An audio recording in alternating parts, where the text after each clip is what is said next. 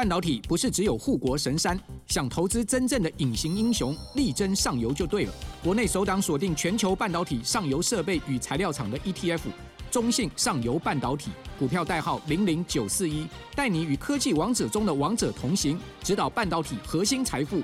二月二十六到三月一号，称王募集，申购速洽中国信托投信与全台各大证券商。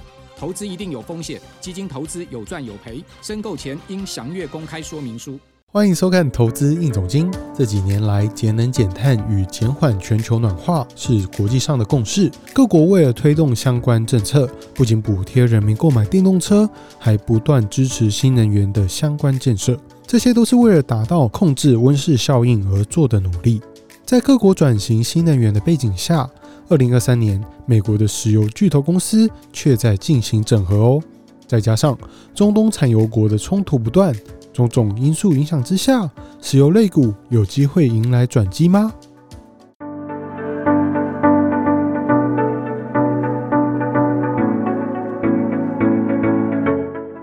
今天这一集，我们会从石油巨头公司的整病开始讲起，接着我们会聊一下能源转型碰到了哪些困境。再来，我们会谈一谈欧美政治版图的变化，最后看一下红海情势所带来的影响。我们先从美国石油公司的整病开始说起哦。二零二三年十月初，石油巨擘公司埃克森美孚石油以每股两百五十三美元买下了先锋自然资源，大约花了将近六百亿美元进行收购。这么一大笔钱，当然不是随便乱花的。被收购的先锋自然资源公司是美国最大的页岩油生产商，主要资产位于德州西部二叠纪页岩油盆地。紧接着十月底，另一家石油巨头公司雪佛龙以每股一百七十一美元，大约五百三十亿美元收购竞争对手赫斯能源的所有股权。同样的，赫斯能源的资产在南美圭亚那也是石油生产重镇。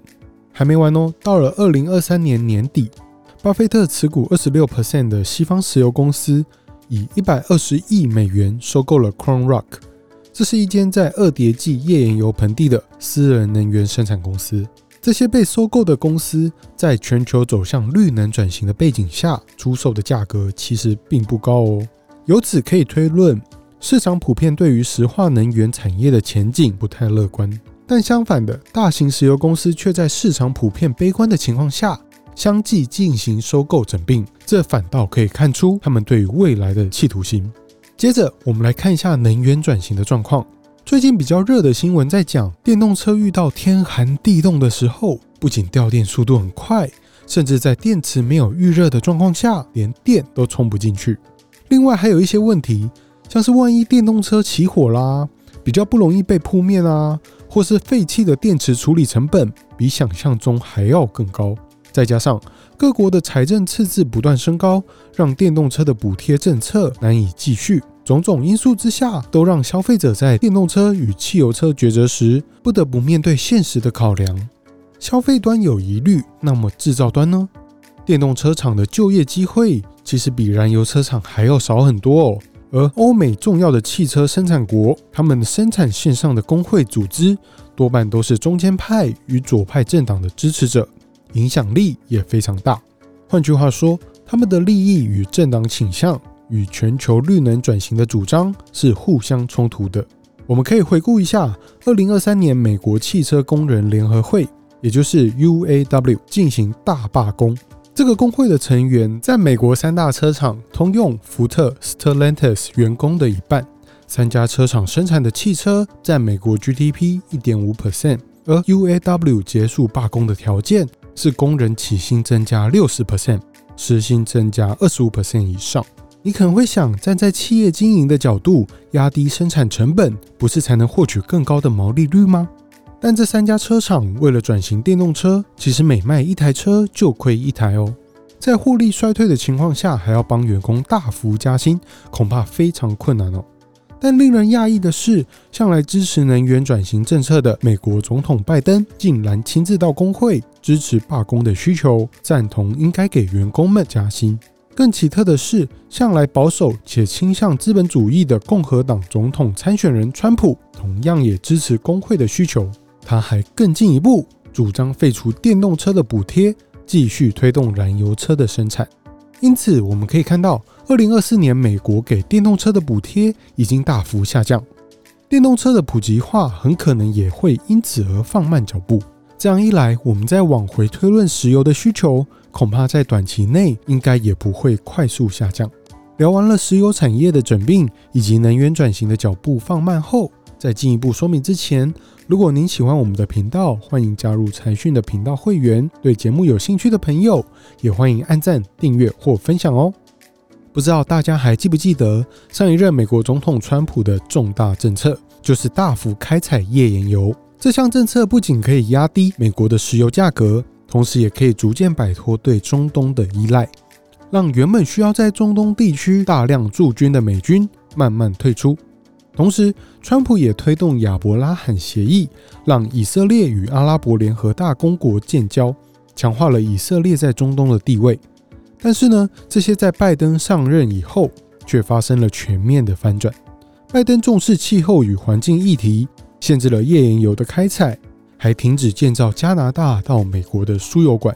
这些举动啊，在俄乌战争爆发后，使得美国石油的产量不足，导致油价上涨。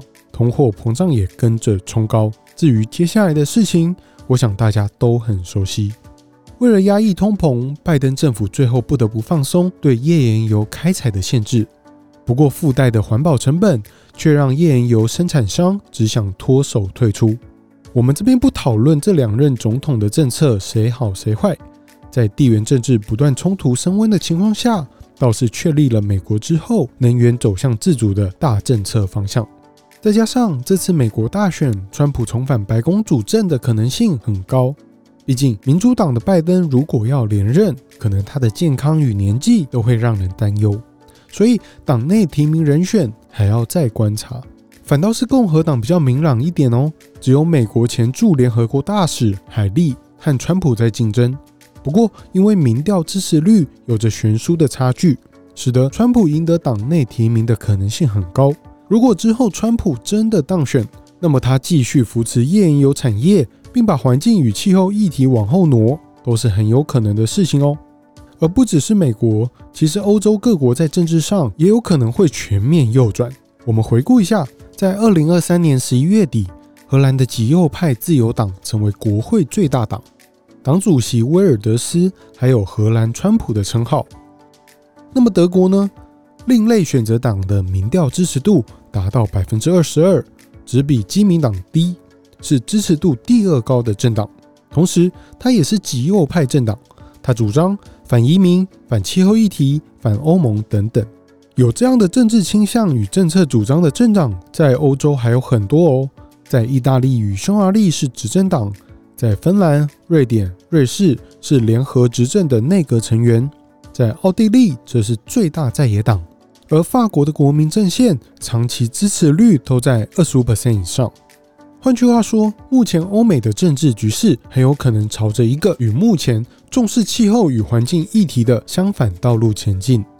除此之外呢，最近越演越烈的红海情势也不太乐观哦。也门的青年运动叛军持续攻击经过红海的国际商船，这让大多数的商船都改成绕道南非好望角。这个冲突的脉络得顺着武器供应来源与人员训练的资源去追踪，这样一来就会发现背后其实跟伊朗有关。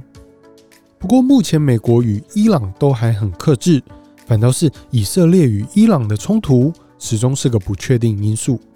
那我们来假设两种情况：第一，如果青年运动叛军继续攻击商船，可能引发英美等国际联军的反击；第二，以色列与伊朗爆发严重冲突，使得波斯湾出现原油运输的问题。不论哪一种假设，都会让油价往上走。总结来说，石油巨头公司开始整并，能源转型脚步放缓，加上美国走向能源自主，欧美政治版图可能向右转，以及红海等地缘冲突，在这五项变因的影响下，二零二四年石油类股应该可以大胆看多。财讯粉丝团们，您认为目前的国际形势下，石油类股看多还是看空呢？A 看多，在五项变因影响下，易涨难跌。B 看空，能源转型步伐不容易改变，长期趋势仍然走跌。C 不确定，资讯不够明朗，无法判断。留言告诉我们吧。今天的投资应总经到这边告一段落。喜欢这个节目的观众，记得帮我们按赞与分享哦。我们下次见。